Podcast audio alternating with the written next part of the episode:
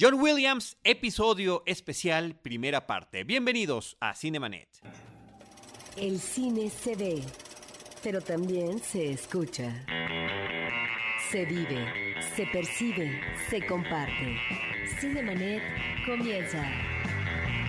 Carlos del Río y Roberto Ortiz en cabina www.cinemanet.com.mx es nuestro portal, es un espacio dedicado al mundo cinematográfico. Yo soy Carlos del Río y a nombre de Paulina Villavicencio y Uriel Valdés, nuestros productores, y de Roberto Ortiz, Diana Gómez, María Ramírez, la general Alola, les damos la más cordial bienvenida. Y quiero dar eh, la cordial bienvenida también a nuestro querido amigo y colega Jorge Ávila Andrade, que es un veterano de Cinemanet. Dice él que hace mucho que no viene, eso va a decir constantemente, pero realmente desde hace muchos años, desde hace más de 10 años que existe este programa, Jorge nos ha estado acompañando en episodios especiales. Bienvenido Jorge, ¿cómo estás? Muy bien Charlie, muchísimas gracias y encantado ¿no? de regresar a, los micrófonos. Qué gusto, qué gusto reconocerte en los micrófonos de Cinemanet. Muchas gracias, igualmente. Y quiero decir que este episodio que tenemos el día de hoy, dedicado a uno de nuestros compositores favoritos,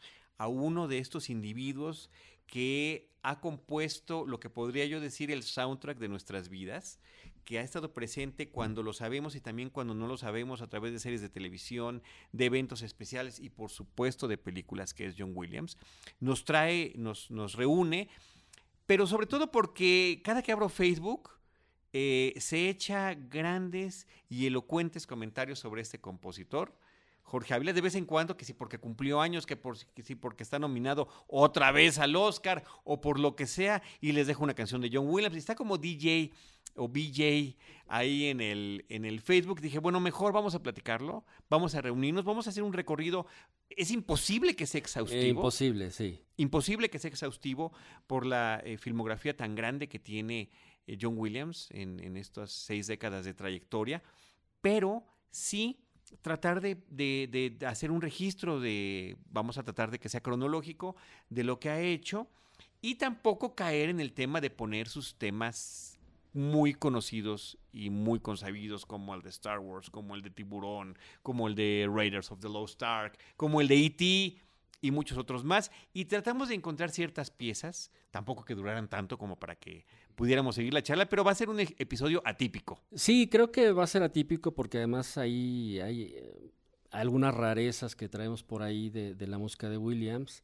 Y bien lo dices, o sea, está cumpliendo este año 60 años de trayectoria, que se dice fácil, pero Williams ha sido, en mi caso muy particular, como bien lo dijiste al principio, eh, el, soundtrack de mi vida es, tiene música de Williams, incluso desde antes de que yo supiera quién era John Williams, ¿no? Totalmente. ahorita lo vamos a platicar, pero eh, yo creo que si hay alguien en particular eh, del mundo del cine y en general de la música que, que, que admiro y que he tenido pues esa dicha, ¿no? Hemos tenido los miles, millones que, lo, que nos gusta John Williams de, apreciar su arte, ¿no? Y, todas las cosas que ha hecho en particular para el mundo del cine. Ya iremos platicando eh, poco a poco cómo empezó y etcétera, pero, pero pues creo que vale mucho la pena pues darle este reconocimiento. Y de, y, de, y de ser uno de estos compositores que le brindan una identidad musical a cada una de las obras en las que ha trabajado, de su vinculación con ciertos directores, muy en particular con Steven Spielberg, por ejemplo, y de sus inicios en televisión. Así que vamos a arrancar, porque no nos remontamos a sus inicios? ¿Cómo arranca John Williams? ¿Para quién trabajaba? ¿Con quién trabajaba? ¿Qué estaba haciendo? Cuando era además era tan joven que era Johnny Williams. Sí, e, él eh, cuando pues, más joven, como bien dices, se hacía llamar Johnny Williams, ¿no? Porque había un John Williams, un actor este, en aquella época, entonces de repente, pues para que no se confundieran, que vaya, el, nombre John Williams pues no es, es bastante común, pero, pero vaya, se, eh, se hizo llamar Johnny Williams y él empezó, es que es interesante porque él él nació en Nueva York, después se fue a los 16 años más o menos, se fue a Los Ángeles, estudió con uno de los grandes maestros de aquel entonces, que se, llama, se llamaba Mario Castelnuovo Tedesco. Eh, Después, a los 20 años enlista en el ejército eh, y, y en su transitar por las Fuerzas Armadas, él componía y daba conciertos y cosas de música pues, para las tropas, ¿no? Para las Fuerzas Armadas de Estados Unidos. Después regresa a Nueva York, más o menos por, a mediados de los 50. Ahí estudia en una escuela famosísima. En sus 20, porque él nace en el En 32, nada 32. más para tener el, el dato, ¿no? Sí, él tendría unos 23 años, 24 años. Regresa a, a Nueva York a estudiar en una de las eh, escuelas pues, que la gente que estudia música eh, pues es las top, ¿no? En el mundo que se llama la, la Juilliard School. Y ahí estudia con una maestra también muy importante en la época que se llamaba Rosina Levine. Entonces, es interesante también porque en esta época él, eh, pues para también sacar algo de lana y ya sabes, eh, sobrevivir, se, aparte de que estaba estudiando, se, eh, fue músico de en varios clubes de jazz. Entonces, de repente como pensar en ese John Williams, que en, que en realidad él tiene alma yacera, ¿no? Incluso en algunos de sus, de sus soundtracks más adelante este, Tendrá oportunidad veremos de, eso. de sacarlo. Exacto. Y, pero él era, eh, su- él ama el jazz, ¿no? Entonces él, espe- él empezó como pianista de jazz, estuvo tocando en Nueva York en varios eh, eh, clubes y su gran momento, digamos, cuando empieza ya esta carrera, digamos, ya en serio, es regresa a Los Ángeles y eh, se convierte en músico de estudio de varias leyendas de la música de cine de ese entonces, entre ellos Henry Mancini. Eh, él también tocó eh, como músico de estudio, insisto, con gente como Jerry Goldsmith, Elmer Bernstein, Bernard Herrmann y Alfred Newman, ¿no? Todos ellos pues, son leyendas del mundo de la música de cine. Pero particularmente empieza con, eh, con Henry Mancini, ¿no? Que también es otro, uno de los grandes que se nos fue pues, muy pronto, a mediados de, los, de la década de los 90. Y su primer, el- digamos, el primer tema donde se puede reconocer o, o- o- que se puede escuchar a John Williams tocando es, en aquel entonces había una serie de detectives que se llamaba Peter Gunn. Entonces, el tema de Peter Gunn es de la autoría de Henry Mancini, pero la entrada del- de ese tema, eh, que empieza con un riff de guitarra y se le suma el piano, ese piano es el de John Williams. Vamos a escuchar.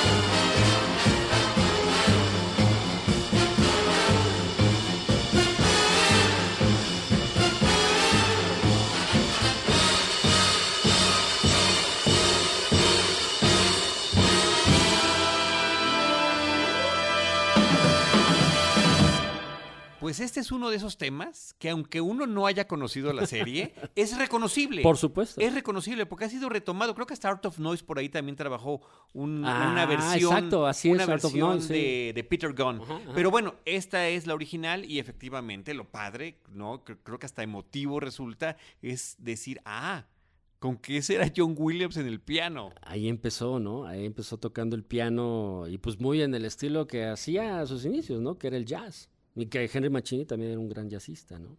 Ahora, eh, pasan unos cuantos años para que él ya esté inmerso ya como compositor de temas de series televisivas. Y cuando hablamos de estas composiciones, no únicamente se limita esto a el tema principal de la serie, que hay un tema al inicio, normalmente, ¿no? Por, hablando de esta televisión convencional, estamos ahora ya hablando, ya nos trasladamos de época a los 60 eh, sino que también hay uno distinto al final, que es una pequeña variación, pero también había una composición muy especializada a lo largo de la serie. Por ejemplo, en el 65 que sale la serie Perdidos en el Espacio, me parece que el tema es mejor que la serie. a mí sí me gustaba. Eh, sí, pero, el robot Max me encantaba. Cuando caí en la farsa absoluta, era, era ya desesperante. Pero era la tele de los 60. Sí, yo sé, yo sé, yo sé. Que si comparas con ahora, pues, ¿no? Pero... Pero el tema musical y que además tenía esta, esta ventaja para mí, esto lo vimos en repeticiones, tampoco estamos tan viejos. Esto lo vimos en repeticiones en otras décadas, no, no hagamos el, detalle de cuál, pero exacto, el productor Uriel Valdés, que es mucho más joven que nosotros, también lo vio, porque, y, esto yo lo quiero ver como una ventaja del lado amable, pues, de que las buenas series y las malas también se repetían tanto a lo largo de décadas. Primero llegaban muy tarde a México para que fueran dobladas, traducidas, dobladas y demás, y expuestas a la televisión abierta, pasaba mucho tiempo. Pero ya que las tenían, tómala hasta el cansancio, porque había que llenar la programación, pero sin embargo eso te permitía ver cosas de, buena calidad interesantes, diversas, ¿no? Como niños, eh, eh, con un entorno de ciencia ficción, de repente ver programas como Perdidos en el Espacio, bueno, te llenaba de emoción y sobre todo que había este coprotagonista que era el niño Will, de la familia Robinson. De los Robinson. Es una variación de Robinson Crusoe, nada más que tipo familiar y en el espacio. Y con este villano que coexiste con ellos, ¿no? Que es el, además el responsable de que estén perdidos en el espacio, que es el Doctor Smith. El Doctor Smith, sí. Bueno, pues vamos a escuchar uno de los temas, porque además, ah, espérame, no solo eso, sino que además temporada con temporada el tema cambiaba. Iba cambiando, sí. Iba cambiando. Vamos a escuchar el tema de Lost in Space, Perdidos en el Espacio, compuesto por Johnny Williams de la tercera temporada.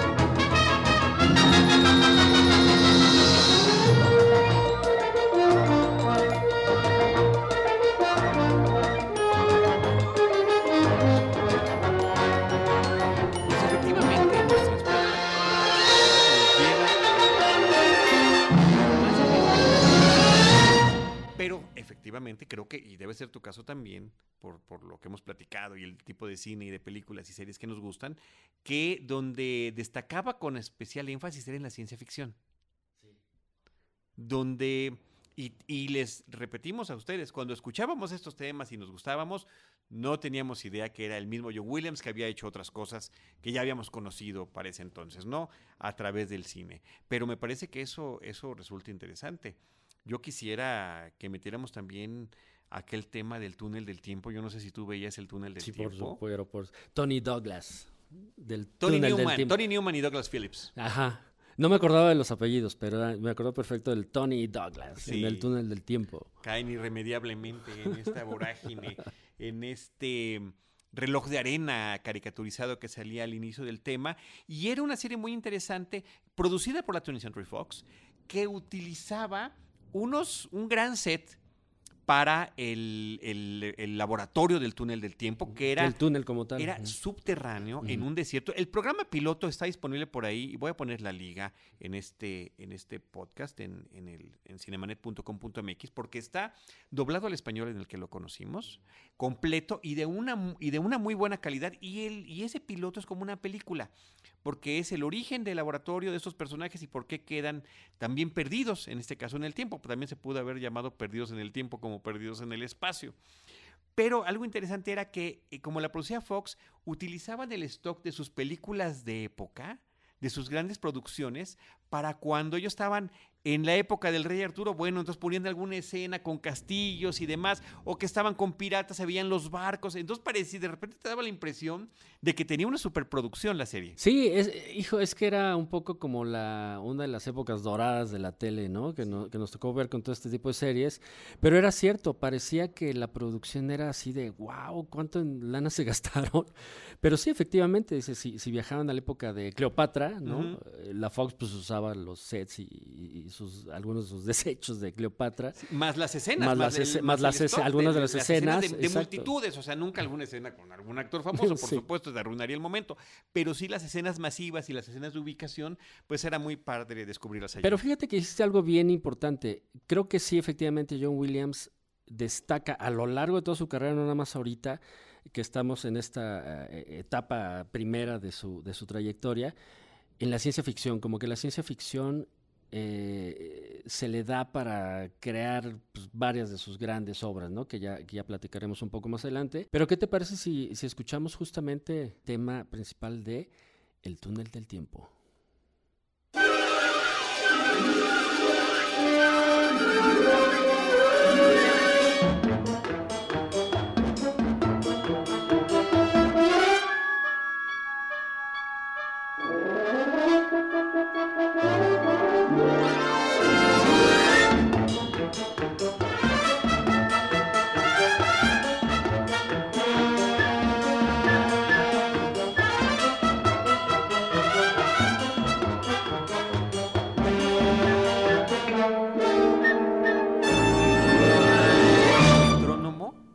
Como parte del ritmo que lleva la música es el, es el reloj, ¿no? Es el tiempo lo que está transcurriendo. Y eso te lo lleva a un nivel interesante en menos de un minuto. En menos de un minuto. Sí, y, de hecho se escucha en este tema, y como en el anterior de Perdidos en el Espacio, y a lo largo de toda su carrera, si algo ha caracterizado, si un sonido caracteriza la obra de John Williams es su uso de los metales, ¿no? De inmediato se escuchan tipo, eh, tipo fanfarria, ¿no? Tipo eh, que resuena toda la sección. Lo de- grave, lo grave. Sí, toda la sección de metales y eso es lo que prácticamente caracteriza sus más grandes eh, obras, ¿no? Y ya para concluir con esa etapa, también de manera muy breve, el, el tema de Tierra de Gigantes, que también fue una serie que surge a partir de los, ahí sí fue de los eh, props que se habían creado para ciertas películas, eh, donde los personajes empequeñecían o alguna cosa así, un lápiz gigante, un borrador, una tapa, bueno, ¿por qué no hacemos una serie con unos personajes que llegan a una tierra extraña donde eh, eh, hay, la humanidad es mucho más grande? que también era como una especie de dimensión desconocida. Nunca queda del todo claro qué es lo que le pasó a estos individuos, ¿no? Entonces, el tema de Tierra de Gigantes, pues también del el jovenzuelo Johnny Williams. Mm-hmm.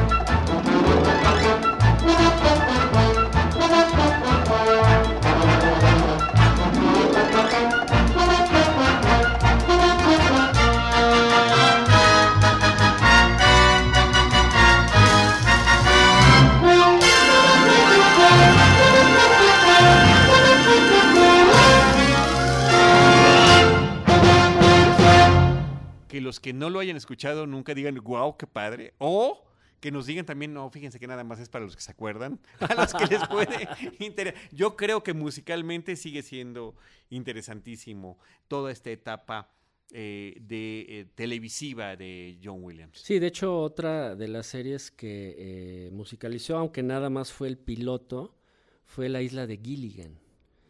También él hizo la música para... ¿La para- canción es de su autoría? La canción no, pero sí la, la música del, del piloto, del primer programa de La Isla de Gilligan también es de él. Fíjate, fíjate, series que, que, que, pues significaron mucho en su momento, pero, pero mira, ya cambiando de década, Jorge, entrando a los setentas, es cuando se empieza a involucrar con proyectos más grandes, vinculados también, eh, imagino yo, gracias a lo que hacía Irwin Allen como Tierra de Gigantes en televisión, con superproducciones como la de Infierno en la Torre, que tan solo en el 74 hizo Infierno en la Torre, Terremoto, esta película con Charlton Heston, y su primera colaboración, corrígeme si estoy equivocado, con Steven Spielberg, con The Sugarland Express. Eh, eh, con Sugarland Express, sí, en 74. Y ese año, ese mismo año también, eh, el- de él también es la música de la aventura del Poseidón.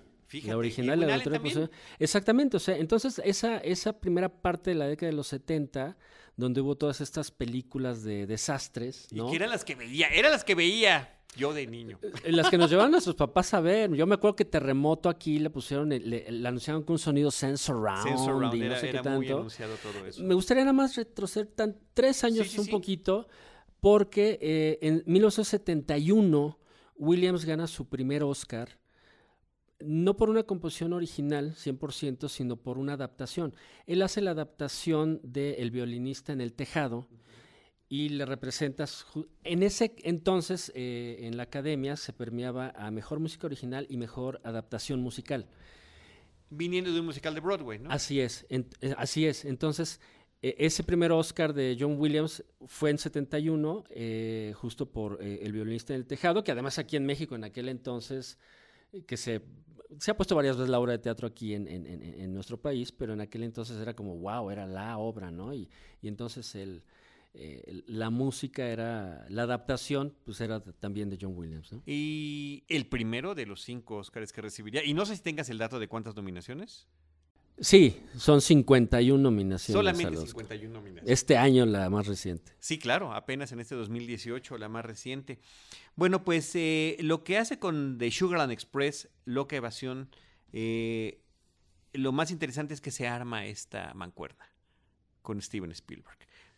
Sí, de hecho, eh, pues fue a... es la ópera prima de Steven Spielberg. es- Estaba la película televisiva Duel, en, esa se llama, este, se llama sí, Duel, sí, eh, sí. eh, Duel para televisión un poquito antes, pero ese es el primer largometraje de cine. Para cine como tal de Steven Spielberg es, es eh, eh, Sugarland Express con Goldie Hawn, ¿no? Como, como protagonista. Y entonces, eh, el score que hace Williams es un poco con sonido un poco más campirano, digamos, ¿no? Más eh, como tejano, más de, la, de la- toda esta zona eh, rural de Estados Unidos, que es donde eh, transcurre la trama. De la, película. Y es, vaya, es importante e interesante porque es la primera colaboración de, de una mancuerna que sigue hasta la fecha, ¿no? que continúa hasta la fecha, pero que explotaría un año después. Creo que la gran, y quiero utilizar la palabra explosión, con Spielberg y con John Williams se da en 1975 con la película Jaws, Tiburón, eh, que para que se vuelve uno de los primeros grandes blockbusters de la historia del cine, ¿no? Estas la gente hacía filas tan largas que rompían las cuadras, ¿no? Era lo Sí, que... de hecho fue el primero, ¿no? Eh, eh, eh, es- justo ahí en con Tiburón surgió el, el, eh, El término. blockbuster, justo por lo que decías, por las filas tan largas, y porque fue el- la primera película que superó los 100 millones de dólares en taquilla. Ahorita ya 100 millones de dólares es casi de risa, ¿no? Para Sí, la no, gran pero mayoría, pero en aquel entonces, que es 75, era, fue un fenómeno mundial. yo creo que este, esos términos de la, de la dolariza que hace la película deberían de traducirla y que sí existen por ahí los números en espectadores. ¿Cuántos espectadores? No, porque el boleto costaba mucho menos, entonces significa, ahorita cuesta 17, 20 dólares un, dole- un boleto en Estados Unidos. más, sí. Claro, habría que ver cuántos espectadores y también tomar en consideración cuántas salas estaban disponibles. Pero bueno, fue un hitazo brutal, enorme, eh, y eh, John Williams termina de resolver uno de los grandes problemas de la película. Bueno, John Williams y también el ingenio que tuvo que tener eh, Steven Spielberg, que sin querer salió como la mejor jugada. El hecho de que el tiburón mecánico Bruce fallara y que no lo pudieran utilizar eh, y utilizarlo de una manera limitada hacia el final de la película creó una tensión mayor de lo que cualquiera se hubiera imaginado. Y de hecho creó una fórmula que después repitió, por ejemplo, Ridley Scott en Alien, ¿no? Que era no mostrar a la criatura agresiva o al monstruo, si lo quieres llamar Al así, de la película. No muestras al monstruo hasta el final. Exacto. Y gran parte del éxito, y Spielberg siempre lo ha reconocido, ¿no?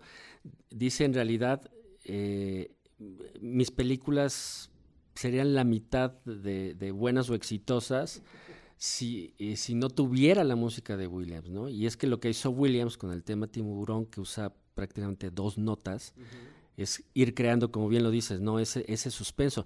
Sí, este fue el primer, eh, como dices, la gran explosión que creo yo que vendría todavía ya a nivel supermasivo y creo que convertiría a Williams en superestrella, que ya lo era porque ya había ganado un Oscar eh, un poquito más adelante con Star Wars.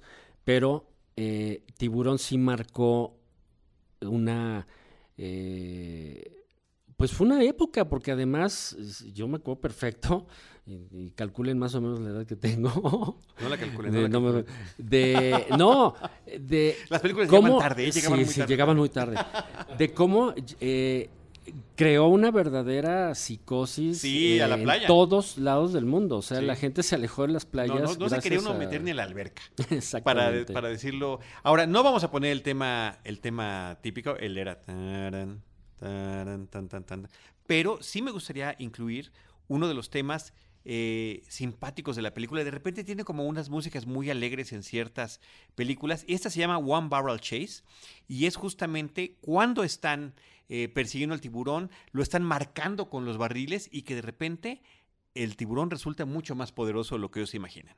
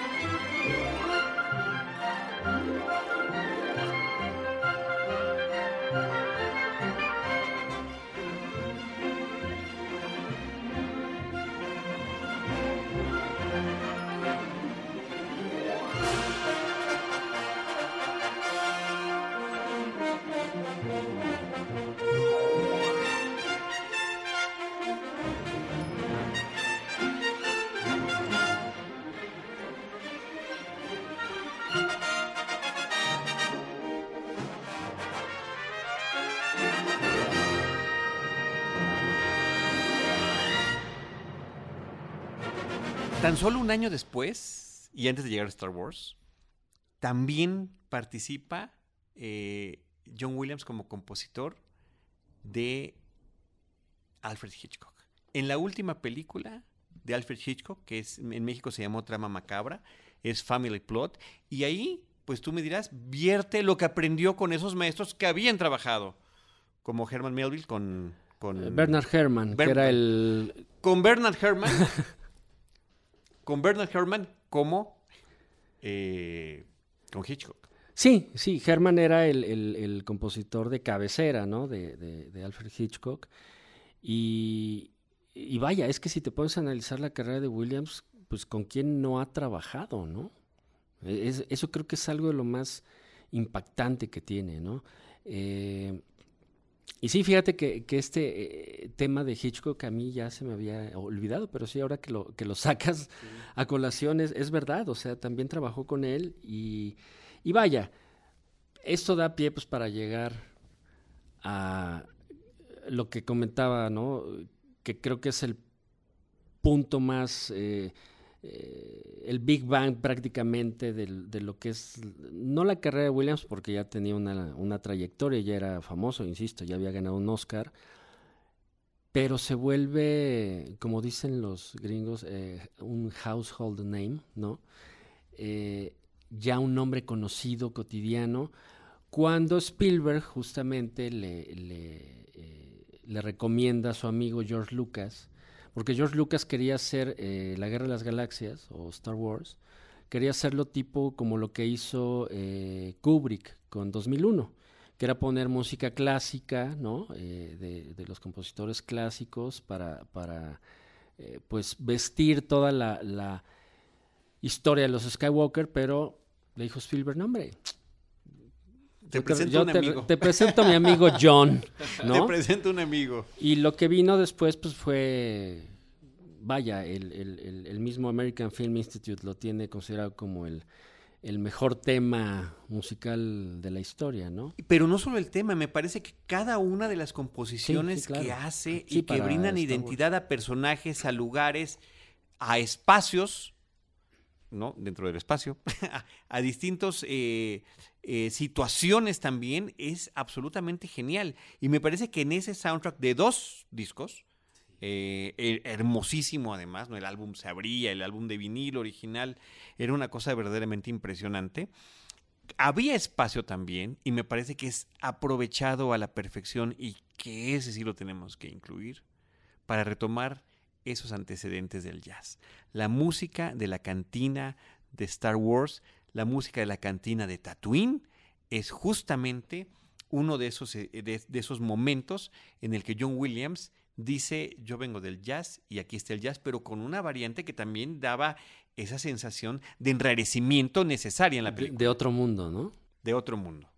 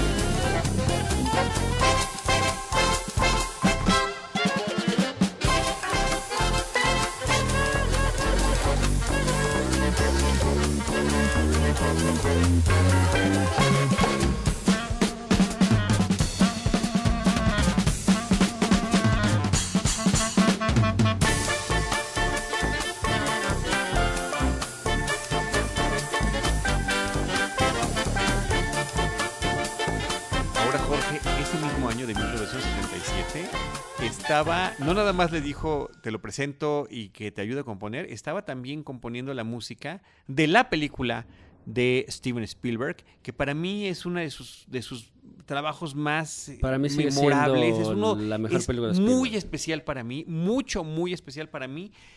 Viéndolo en retrospectiva, el, el impacto de Star Wars fue eh, fulminante en mi persona, ¿no? Como cinéfilo. Pero el que me voló la tapa de los sesos con las posibilidades era encuentros cercanos del tercer tipo.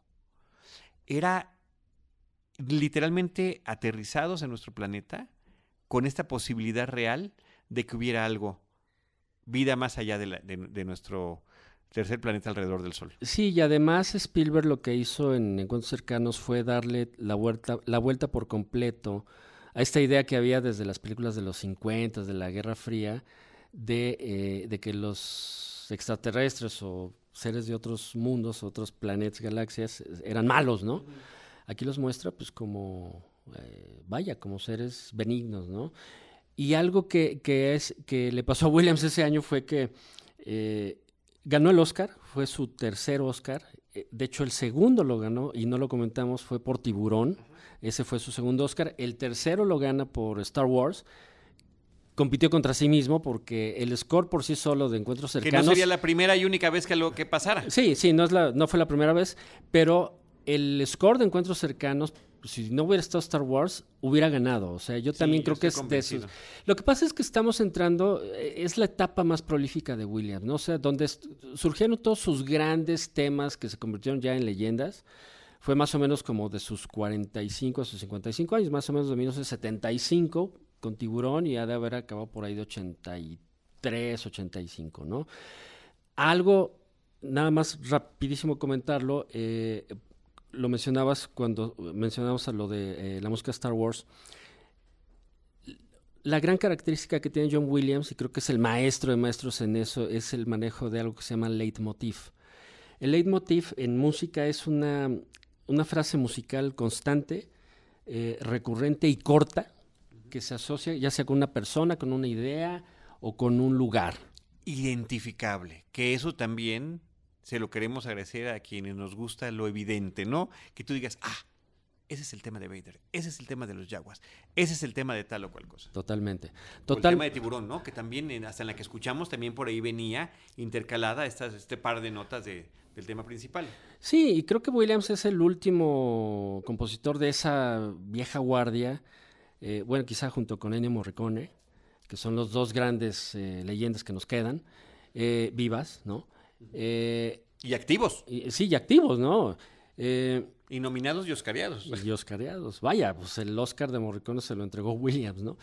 Pero a lo que, lo que quería comentar es que es el, el compositor que hace- ha hecho los temas más tarareables, de, yo creo, en la historia del cine, ¿no? Digo, con, sí, sí, con a eso me sus con, excepciones. con reconocibles. Ajá, exacto, ¿no? Entonces sales y dices, ah, este es este, y sales de la película eh, silbándolo, tarareándolo, traes la melodía, eh, repite y repite en la cabeza, y ese es el, ahora sí que es el efecto Williams, ¿no? Efectivamente, eh, estoy completamente de acuerdo. Y, eh, y en el caso de encuentros cercanos del tercer tipo, eh, el tema musical eh, y la música a lo largo de la película ocupan este papel preponderante, como lo estás mencionando, pero también como parte integral de la historia. La inteligencia extraterrestre se comunica a través de cinco notas musicales con los humanos y a partir de esas cinco notas musicales traducidas en números es como se crea el diálogo, como se abre el diálogo entre eh, los alienígenas y los terrícolas. Bien se dice que la música es el lenguaje universal, ¿no? Entonces, cu- recuerdo, o sea, cuando Williams eh, compuso uh, y usó cinco notas, dice que para llegar a encontrar esas cinco notas tuvo que, pues prácticamente ayudarse de un matemático que le ayudara porque eran millones de combinaciones posibles. Pero entonces decidieron él y Spielberg, y de hecho sale en la película, ¿no? Usar el lenguaje de señas de Soltan Goldie, eh, que era con el que se comunican al Ajá, final, ¿no? ajá. Con estos seres, y darle esos, esa variación en las cinco notas, y en el momento de la película, como dices, forman parte esencial de la trama, en el momento en que empieza esta conversación entre humanos y la, pues, la nave eh, extraterrestre, como bien dices, era para volarte los sesos, ¿no? Y es lo que vamos a escuchar. Cómo esas cinco notas se van eh, repitiendo poco a poco, se van alterando y cómo se, cree, se va convirtiendo en una conversación compleja. La, la rola, la melodía se llama justamente la conversación de encuentros cercanos del tercer tipo.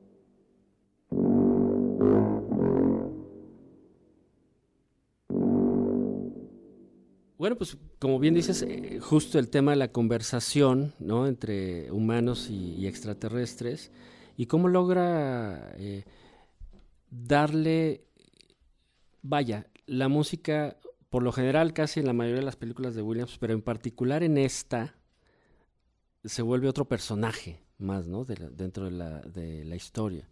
Y visualmente Spielberg lo hace impactante, con este juego de luces que se estaba dando simultáneamente y sobre todo la expresión de sorpresa y emoción de los científicos humanos que finalmente habían logrado su cometido, porque hacia eso estaban luchando y apuntando a lo largo de toda la historia que pasa en la película. 1978. Y de repente nos estamos saltando películas, pero estamos yendo con, ese, con, esas del, eh, prolíficas que está, de este periodo prolífico que estás mencionando, Superman. No nada más el tema principal, sino me parece que también es otro soundtrack muy completo dentro de su filmografía. Sí, de hecho, eh, eh, hijo, es que es bien difícil, si, si, te dicen un tema favorito de Williams, es bien complicado. En particular el de Superman creo que es el tema por excelencia de cualquier superhéroe. Me podrás decir los que quieras de Marvel o El Hombre Araña o incluso Batman, que, que, Danny Elfman hizo un gran tema para el Batman de Tim Burton. Pero creo que la, el modelo a seguir y la vara la, dejó altísima Williams con el tema Superman.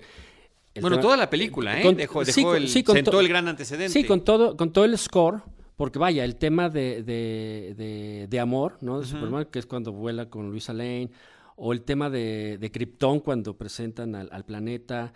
Eh, en la Fortaleza de la Soledad. En la Fortaleza de la Soledad. Pero en particular el tema, eh, cómo va increciendo eh, del inicio y explota para mostrar todo lo que es el, el, el, poder de este, de este superhéroe creo que nadie lo ha podido igualar. Ahora, también al mismo tiempo estamos reconociendo las conexiones. De repente uno empieza a tararear el tema de Star Wars y terminas tarareando el tema de Superman o terminas tarareando el de, el de Los Cazadores de la Arca Perdida, que sería en el 81, un poquito después.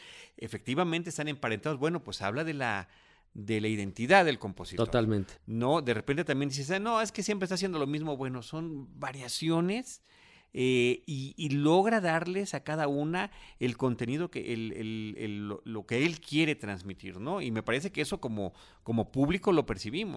Sí, no, y además habla de la genialidad de Williams, porque obviamente sí se nota que es él, que es su estilo, ¿no? es su lenguaje, pero, por ejemplo, el tema Star Wars es totalmente épico, ¿no? Te habla de una guerra, de algo uh, más grande, como se dice, más grande que la vida misma, ¿no? Es la fanfarria que sigue la fanfarria, ¿no? Total, a la fanfarria, de Fox. Eh, la otrora fanfarria de Fox. Eh, el tema Superman, insisto, es, es el tema de un, de un superhéroe literalmente de otro planeta, ¿no?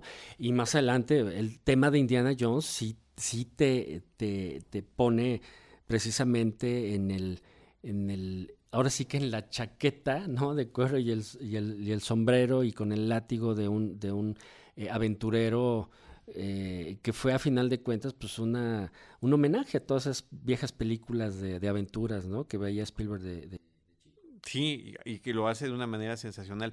Oye, y, y, en el Inter, entre Superman y los Cazadores del Arca Perdida, Raiders of the Lost Ark, pues llega el segundo, la segunda entrega de Star Wars, eh, de Empire Strikes Back, el Imperio contraataca, donde uno decía, bueno, pues ya tiene la música, ya está preparado y nos trae todavía otra vez cosas para, para lo que no estábamos preparados. Yo creo que Williams logró lo que muy pocos artistas pueden hacer, ¿no? Que es superarse a sí mismo. O sea, para mí, en lo personal, eh, creo que su obra maestra es Star Wars, la, original, ¿no? Todo el score del de ahora episodio 4. Pero para muchísimos fans, el, eh, el, score, la música original del Imperio Contraataque es todavía mejor, ¿no? Eh, yo tengo mis dudas, pero lo que sí es que es de una riqueza auditiva que además se va hacia otro lado, se va a una parte mucho más oscura, que es eh, justo ese episodio en la saga, ¿no? El, el más oscuro, el donde, donde triunfa no el bien, sino el mal. Y vaya, nos deja uno de los temas más icónicos de la historia. Efectivamente, es donde surge el tema de Vader y que, hablando del episodio más oscuro, bueno, el tema más increíblemente reconocible, eh, que nuevamente le da su identidad al personaje, es este, que, que, aunque no queríamos ponerlo, no creo que no podemos evitar. No, no podemos Hay que escuchar la marcha imperial.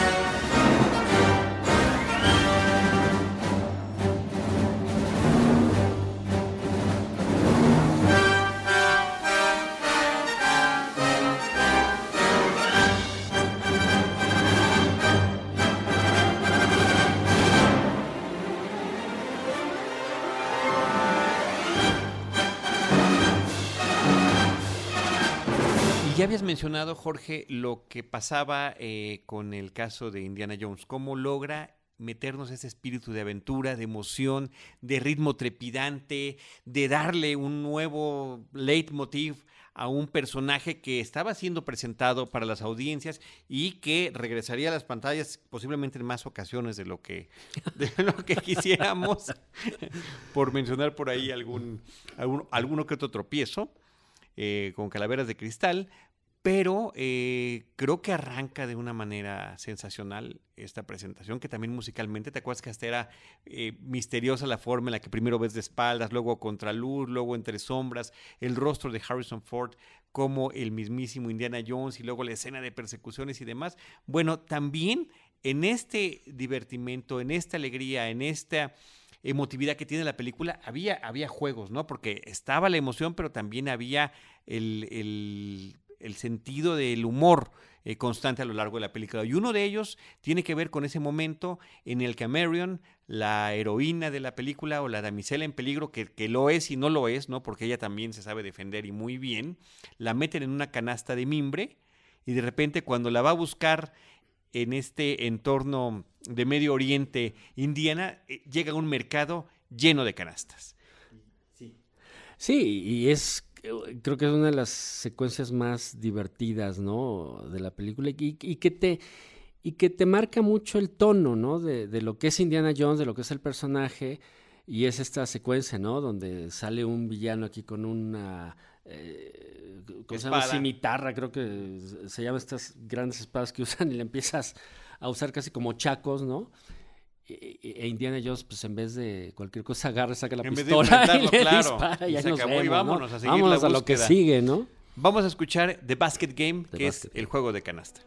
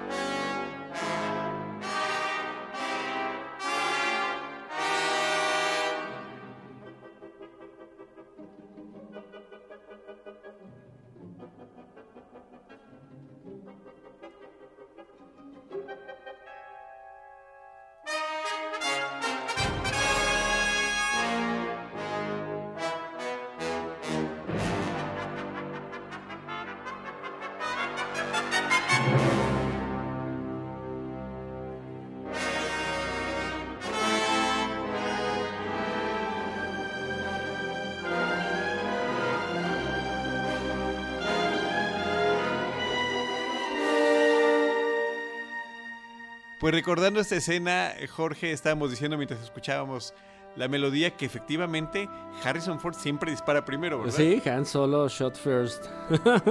lo hizo con Greedo y también lo hizo con este Nemesis en esa escena de Raiders of the Lost Ark.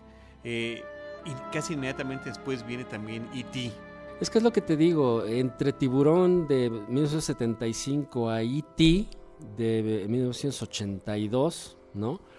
Son siete años en los que prácticamente creó su, su, bueno, gran parte, porque todavía faltan 30, tres décadas más. Sí, todavía más. Pero eh, al año siguiente, en 82, eh, Williams compone, creo que uno de sus scores más eh, emotivos, más tiernos, y, más emocionantes, ¿no? Creo que la, el tema de, de, Flying Over the Moon, con esta escena de Elliot volando enfrente de la luna, con E.T., eh, toda la secuencia final, eh, cuando rescatan al extraterrestre y se lo llevan y, llega su nave por él, eh, el score de Williams es tan exquisito que, que Spielberg lo dice yo lo que hice fue editar la película para adaptarla al score de Williams.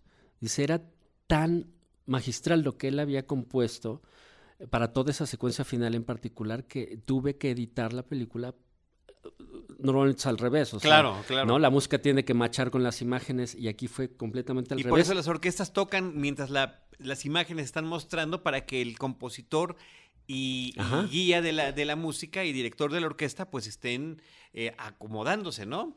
Entonces eso te habla de la maestría de Williams, ¿no? Que, que era, su composición fue algo tan fuera de lo común que eh, le representó, por cierto, su cuarto premio Oscar, eh, la música de E.T., e insisto, tan, tan impactante fue para Spielberg que dijo, no, no lo puedo tocar, mejor edito la película para que mache con, con, la música de, Johnny. Qué padre. Ya, ya, ya entonces ya, ya, era, ya, era, ya, era, el señor John Williams. Sí. Oye, eh, poquito después el regreso del Jedi, nuevamente temas interesantes para todo lo que está pasando en la película, pero ya hay unos datos curiosos de música que de repente desapareció y que eh, tal vez haya cierto asomo de arrepentimiento, ¿no? Por ejemplo, el tema del Aptinec que se ah. crea para la escena del Palacio de Java de Hot, una eh, música mm, tipo disco un poquito, era un número musical que además había sido planeado eh, y ejecutado con estas marionetas, eh, donde había una cantante principal. Size Noodles. Sí, con su boquita chiquita, alargada y pequeña, que cantaba las notas perfectamente pintada de rojo. Sí, claro. Con este grupo, ¿no? De, de músicos y que además Ben Burtt, que es el que hacía los efectos de sonido para las películas de Star Wars, y el hijo de John Williams, Joseph, e intervienen también para la cuestión de la letra de esta canción cantada en Jotis, ¿no? En, el idioma de Java de Hot. Sí, de hecho, de hecho el tema eh, incluso tuvo su, em, en su momento, en 1983, tuvo su versión eh, radial, ¿no? O sea, un poco... ya, ya iba saliendo la música disco, pero sí tenía como estos, como estos ritmos. Y como bien dices, el, el, el tema, el Laptineck, eh, eh, también estaba ahí involucrado Joseph Williams, ¿no? Que, que es, pues además, uno de los líderes de Toto, ¿no? actualmente ni más ni menos. Ahora, lo vamos a escuchar porque en las ediciones especiales, en las ediciones posteriores, sustituyen este tema musical por otro. Por una cosa espantosísima que se llamaba Jedi Rocks. Eh, exacto. Entonces, vámonos a escuchar esta, esta rareza que se llama Laptinek por la banda del Palacio.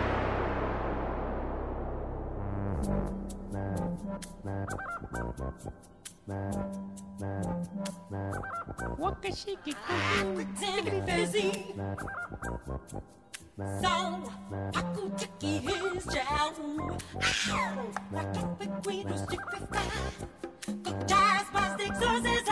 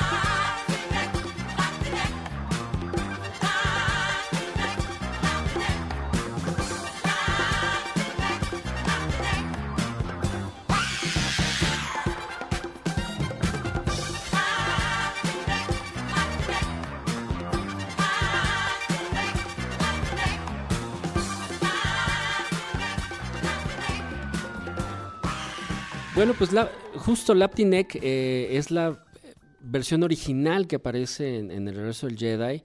Eh, y en esa misma película, eh, hacia el final, si recuerdas, cuando los Ewoks y la, La victoria de de los, los la celebración Ewok, eh, también era otra composición. Sí, también se la volaron en las ediciones especiales. Sí, la bronca es que pues, Lucas de repente se volvió medio loco, medio Lucas, ¿no? y, eh, y entonces le pidió a Williams que, que- que hiciera estos cambios, pues en realidad que no tenían mucho sentido, ¿no? Ya Pues, si bueno, lo ves es que, a, a toro eh, pasado, ¿no? Sí, Pero, la intención era mostrar la celebración, no nada más en Endor, sino también en distintos puntos. sí, en Coruscant y en del, varios de la galaxia. universo, ¿no? ¿no? De la galaxia para, para ver lo que estaba pasando, pero no, yo me quedo también con el final original, ¿no? Sí, lo, lo- lo- lo- cambian entonces Williams eh, en las ediciones especiales, como, como mencionábamos, eh, graban esta cosa, y no decir de otra manera, que se llama Jedi Rocks, que yo creo que, a decir, no, no, no creo que Williams lo tenga mucho en Con su... personajes tipo Moped, No, pero que están hechos pero digitalmente. ya entonces digitales. no tiene sentido, ¿no? No, no tenían sentido. Pero sí fue co- como, eh, vaya, el, el, el score original tenía esta, la Aptineg, la celebración y tenía unos temas interesantes. eh, El de Luke y Leia, ¿no? El Sí, tema de Luke y no. Leia que sale en esa, por, por primera vez en el, en el Jedi, y el tema del emperador, ¿no? Que, que usa estos coros así, tipo, eh, eh, pues como religiosos, ¿no? Dando este sentido de, de maldad del emperador. Entonces, insisto, era, era la, la época más prolífica de, de Williams. Y participando y siguió toda esa década con películas eh, muy sonadas, ¿no? Indiana Jones y el Templo de la, de la televi- de la Perdición, The River, eh, Las Brujas de Eastwick, El Imperio del Sol, The Accidental Tourist, eh, ¿no? El Turista Accidental, que también fue una película muy sonada en ese momento en los Oscars. Estoy en, el 89, fíjate, Indiana Jones y la Última Cruzada y nació el 4 de julio. Y tiene otra todavía por ahí. Esa que, que, pues, te la estoy dejando para que la, para que la menciones, porque esa yo sí no la recuerdo para nada. Como dices, eh, siguió haciendo música, siguió trabajando con Spielberg, hizo música para otros eh, eh, directores. Me gustaría, antes de, presentar el siguiente tema, mencionar una parte bien importante de la carrera de Williams, y que fue que entre 1980 y 1995, él se convirtió en el, en el director de la Boston Pops Orchestra, sustituyendo al legendario Arthur Fiedler. Y es cuando Williams se, se vuelve, no se vuelve, pero está en todos lados, ¿no? Porque la, la PBS, eh, este canal este, de cultural en Sí. Estados Unidos, Donde pasaban, donde pasan Plaza Sésamo, Public Broadcasting System. Sí, entonces eh, grababan, eh, tenía temporadas anuales, ¿no? Donde hacía eh, eh, shows, ofrecía conciertos, Williams con la Boston Pops. Y además grabó una infinidad de discos de lo que quieras. Una de las grandes cosas que también tiene Williams es que es un estupendo arreglista. Entonces, eh, muchos de los discos que grabó con la Boston Pops en esta, en esta época, eh, retomaba temas de otros compositores, colegas de él, eh, temas clásicos, eh, temas incluso de swing de la época de Frank Sinatra o de Broadway. Williams es, m- eh, es como el, eh, eh, el típico compositor estadounidense, ¿no? Por, por, por antonomasía. Es la, la parte esta patriótica estadounidense y de, de la cultura musical, insisto, de Broadway o de, o de diferentes eh, compositores eh, de la Unión Americana, Williams lo retoma en todas estas grabaciones y, y sacó una infinidad de discos brutal, ¿no? Eh, aparte del trabajo que hacía para cine, eh, editaba estas, estas, eh, estas grabaciones que, que vaya, o sea, incluso hace poco, eh, tendrá mm, yo creo que menos de medio año o, a fi- o fue a finales de- de- del año pasado o, en enero, Del 2017. salió 2018. un, sí, salió, se editó un, un disco que se llama eh, algo así como John Williams Gold, no recuerdo bien el nombre, pero trae 20, 20 CDs, es una colección de 20 CDs, eh, ah, se llama John Williams Conductor. Y justamente trae 20 de estos discos que estoy platicando eh, de todos los temas y todo lo que hizo y todo lo que arregló para eh, con la Boston Pops, ¿no? Entonces creo que, que era no son de su autoría, pero que él arregla. sí que, y hizo muchos Por eso, por eso se llama conductor el, Sí, el disco. e- e hizo algunos arreglos también de sus propias, este, de sus propias obras. Hay uno muy, eh, en particular, uno que me gusta mucho, que, que consideras conmigo, eh, que es uno que, que hizo con, em, le llamó al proyecto la Skywalker Orchestra y trae una versión del tema del trono eh, final del episodio 4 de, de la película original de Star Wars. Episodio 6. No, del episodio 4. De, estoy hablando de Star Wars de la original. Ah, ok. el tema del trono, eh, cuando Leia les da las, las eh, medallas a, ya. a- a Luke y a Han, tiene una versión, digamos, extendida, que es impresionantemente bella. O sea, si, si la pueden escuchar, eh, está ahí en algunos eh, lugares de streaming de música, etcétera, pero vaya, es esta parte de este trabajo de Williams que hizo durante pues, prácticamente 15 años con la Boston Pops eh, y del que poco se conoce quizá aquí en México, ¿no? En Estados Unidos sí, porque vaya, pues es- John Williams es pues, casi un, un este un monumento nacional para allá en Estados Unidos, pero aquí en México llegaron a editarse, muchos los conseguías de, importación. Entonces, bueno, eh, esto eh, creo que era importante, ¿no? Mencionar esta parte de la, de la carrera de John Williams. Y regresando, ¿no? Al mundo de, la música, te decía que había otra película este, en 1989 que dirige Spielberg eh, y que es un remake de una película que se llamaba A Guide Called Joe y que eh, se titula Always, siempre le pusieron aquí en, en- en- México, y es, pues creo que la única película romántica que ha dirigido Steven Spielberg. Eh, la terminal, ah, 20 años después más o menos, se, parecería un poco, pero eh, Williams hace el score, la historia es de un eh, apagafuegos que muere en un, eh, en un accidente haciendo su en, trabajo. En un entorno de, bo- de boscoso, ¿no? Sí, en un entorno- son, sí, de- son como bomberos. Sí, como bomberos en aviones. en avión, en- exactamente. Y, eh, y entonces, bueno, deja atrás a, a- a su chica, ¿no? Y, y su chica, Bueno, pues él bueno, es Richard Dreyfuss. él es Richard Dreyfuss, que era el, el- el acto- actor fetiche de Spielberg durante muchos años, ¿no? Eh, ella es Holly Hunter. Eh, total, la historia trata acerca de dejar ir, ¿no? O sea, porque pues él, él, el personaje de Dreyfus, tiene que dejar ir a, a- Dorinda, que se llama el personaje de, de Holly Hunter, y me gustaría escucharlo porque es de los, de los soundtracks diferentes, ¿no? De, de John Williams. Este tema se llama justamente Pete y Dorinda.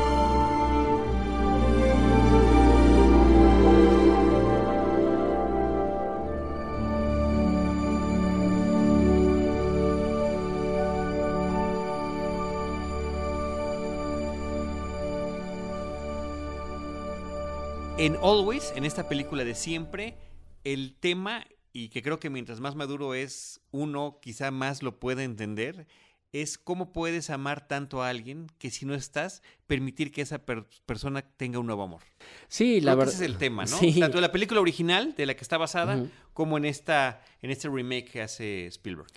Sí, y vaya, es, eh, digo, yo eh, cuando la vi, sí es de las que te- me conmovió hasta las lágrimas, justamente por ese mensaje, ¿no? Y, y volviendo a Williams, es el impacto que tiene eh, todas las películas de Spielberg, gracias, en particular las de Spielberg, gracias al trabajo de Williams, ¿no? Y con eso, pues cierra eh, la década de los 80, ¿no? Con, con, con esa, con el, con el eh, Con Oliver Stone ha sido el con 4 Oliver de sido el 4 de julio, eh, Y, y ya empezará, ya empezará los 90 con otro que los dejamos para la próxima. Pero si te parece, Jorge, y muchas gracias por. No, al contrario, muchísimas en este- gracias. En este episodio. Cuéntanos en dónde te encuentran en redes sociales. Me encuentran en Twitter, en Jorge G. Ávila. La G es de mi segundo nombre, Gustavo, es Jorge G. Ávila. Pues ahí estoy para lo que guste, ¿no? Muy bien. ¿Y dónde estás actualmente? Actualmente soy el eh, eh, editor general de contenidos en Grupo Expansión. Ahí estoy para lo que gusten y manden. Porque este, a lo largo de, de todos estos años, eh, platicamos al principio, bueno, has ido cambiando de medios y, creo que es siempre importante mencionar en cuál te encuentras en este momento y, también comentar que sigues cubriendo pues lo que siempre nos ha gustado. Sí, seguimos viendo, seguimos escribiendo de cine, seguimos, como dices bien, cubriendo todo lo que, lo que nos gusta desde hace tantos años. Ya son, pues ya un buen rato en el mundo editorial y ahorita pues estamos ahí en, en expansión y, y- y en verdad, Charlie, un, un placer estar este, contigo nuevamente y pues además platicando de algo que nos apasiona, que Y es com- compartiéndolo, compartiéndolo, Jorge, gracias. Gracias a este podcast de Cinemanet. Muchas Nosotros- gracias. No, a ti, gracias para ti por estar con nosotros y en estos micrófonos. Nosotros recordamos nuestras redes sociales, arroba Cinemanet en Twitter, facebook.com diagonal Cinemanet, Cinemanet 1 en Instagram y Cinemanet 1 también en YouTube. Y en este momento, Jorge, me voy a contradecir o me voy a desdecir como se, como se usa, porque sí quiero que nos despidamos y en eso lo acordamos al inicio del programa, antes de entrar a la grabación, con el tema de Superman, ¿no? Tiene que estar. Ha- Hay temas que son infaltables. Sé que mm, mucha gente dirá, ah, es que les faltó este y este y este, Nos este", pero es todos, imposible, es imposible. Pero Superman es especial. Dejamos el de Superman mientras les recordamos que nosotros siempre les estaremos acompañando con cine, cine y más cine.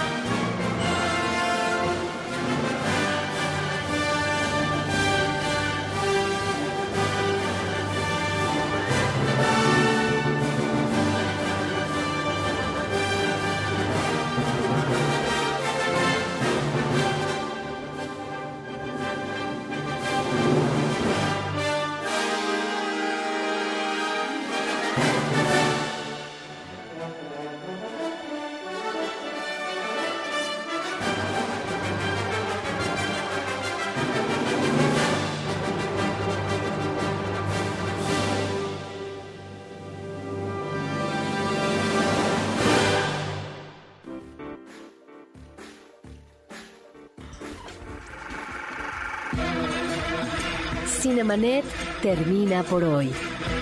Más cine en Cinemanet.